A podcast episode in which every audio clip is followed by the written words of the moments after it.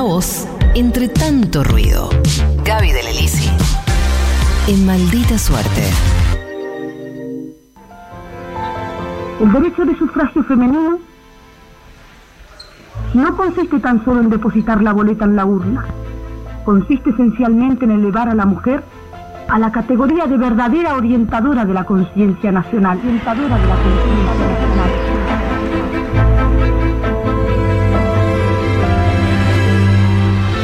Septiembre de 1947, el Congreso Nacional aprueba el proyecto de ley otorgando los derechos cívicos a la mujer. La señora Eva Perón, única gestora del voto femenino, materializó el sueño de la mujer argentina, otorgándole igualdad de derechos civiles con el hombre como corresponde a una democracia avanzada.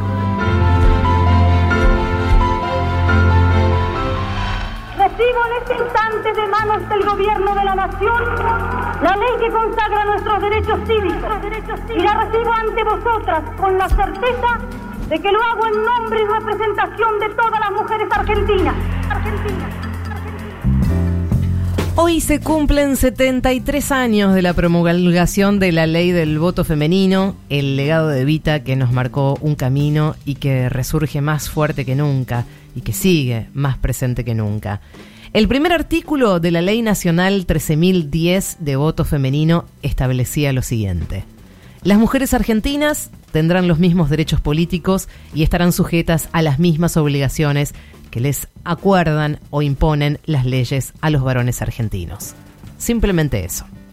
Y aprovechamos este día, Mati Gera, para visibilizar un trabajo hecho por el Observatorio Mumalá que se llama Del voto a la paridad.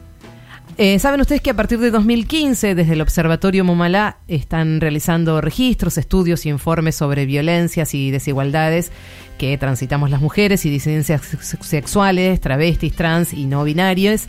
Y se dieron en esta tarea básicamente por la falta histórica de estadísticas oficiales necesarias y fundamentales para la generación de políticas públicas hacia la eliminación de las violencias y los estereotipos sexistas. Hablamos sobre este informe con Victoria Aguirre, ella es la coordinadora de Mumala de la ciudad de Buenos Aires.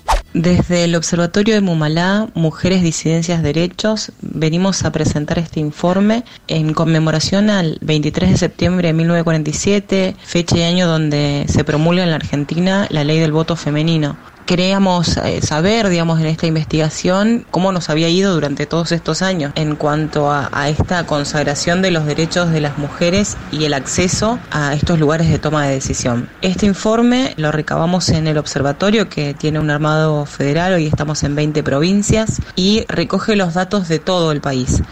Estamos convencidos de que la participación en condiciones de igualdad de las mujeres y la comunidad LGBTIQ es el camino para conseguir una sociedad más justa y equitativa. Buscamos poner en discusión las desigualdades de género y la exigencia de las políticas públicas que faciliten justamente la participación en espacios de decisión. Es lo que queremos marcar con este informe que esperamos que sea de mucha utilidad, ya que una de las grandes faltantes de nuestras políticas públicas son los datos. Al no haber datos oficiales, siempre es un poco más complejo llevar adelante una política pública. Como narran en el informe, una de las desigualdades políticas más universales se basa en la condición de género y justamente este trabajo se propuso, entre unas de sus finalidades, dar cuenta de las desigualdades políticas que siguen existiendo y que se basan en las condiciones de género y que aún persisten en esta Argentina del 2020.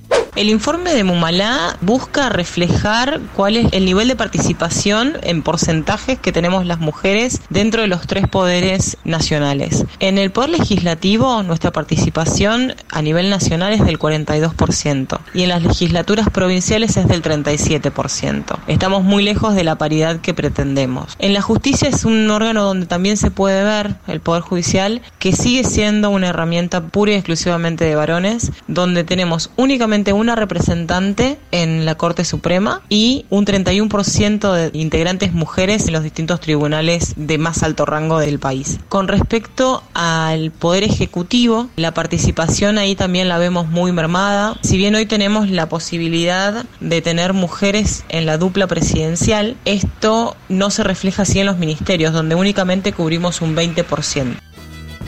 Cuando hablamos del derecho a la igualdad sin discriminación, tanto en el acceso, la participación en espacios de la política y del ejercicio real, por supuesto, del poder, se puede decir que nuestro país fue pionero en la región respecto a ciertos avances en materia de generación, modificación de leyes, reformas constitucionales. De hecho, vamos a recordar que en 1991 Argentina fue el primer estado de Latinoamérica que legisló para garantizar un piso mínimo de participación y ejercicio político de las mujeres a través de lo que nosotros conocemos como la ley de cuotas o la ley de cupos. Pero evidentemente todavía falta, así que vamos a escuchar por último a Victoria Aguirre, coordinadora, recordamos, de Mumalá de la ciudad de Buenos Aires, para que nos cuente qué pasa también en las provincias y en los municipios tanto en las provincias como en la ciudad de Buenos Aires, tenemos un 8% nomás de gobernadoras, sea que únicamente hay dos provincias que hoy son Río Negro y Santa Cruz, gobernadas por mujeres. Tenemos un 25% de vicegobernadoras todo el país y un 28% de participación en los ministerios provinciales y la ciudad de Buenos Aires. Con respecto a los municipios, ahí los datos son un poco más duros, ya que únicamente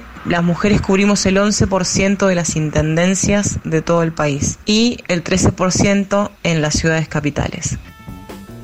Bueno, como verán, amigues, el camino de la lucha sigue, pero también, como dice una periodista e historiadora que es una grosa total y que eh, se llama Araceli Bellota, muchos la conocerán y si no se las recomiendo, la lucha que impregnó Evita hace tantos años la continuamos en el presente. Evita con el voto y también con la creación del Partido Peronista Femenino dio un impulso a la participación política de las mujeres. Hoy las mujeres todavía seguimos peleando por la igualdad. Cada generación se encarga de retomar su ejemplo y de ponerlo al frente de la lucha que les toca. Hoy, obviamente, esta lucha que nos toca es contra la pobreza y también la de alentar la lucha feminista. Tuvo la claridad necesaria, Evita, y nunca se desvió del camino de atender a los más postergados. Por eso me permito cerrar este momento para decir una vez más, no hay feminismo sin justicia social, ni justicia social sin feminismo. Ahora que nos hemos conocido mejor, que estamos unidas por todo el país en un bloque solidario, la mujer del presidente de la República que os habla no es más que una argentina. La compañera Elisa está luchando por la reivindicación de millones de mujeres y justamente pospuesta en aquello que de mayor valor en esta conciencia la voluntad de elegir. Maldita suerte.